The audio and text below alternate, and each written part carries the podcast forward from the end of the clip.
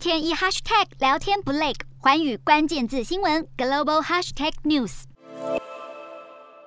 中国的年轻世代最近出现了躺平风潮，代表的是一种降低物欲、放弃努力的生活方式，却触动了北京当局的敏感神经。中国改革开放以来，经济虽然突飞猛进，却也造成了大环境的竞争日益激烈，让不少年轻人对于未来不再抱持积极态度，也因此强调少工作、少购物、不买房买车、不结婚生子的躺平风潮才会引起共鸣。但如此消极的生活方式，显然与习近平长期致力推广的辛勤劳动理念背道而驰。当局不但要求网络平台严加控管有关躺平风气的话题，还要求电商业者停止贩售带有躺平标记的商品。中国领导人习近平高举共同富裕大旗，以激烈手段整治社会经济现况。在这种时刻，却有年轻一辈开始追捧躺平文化，这对于国家的未来发展会带来何种冲击影响，还值得进一步的观察。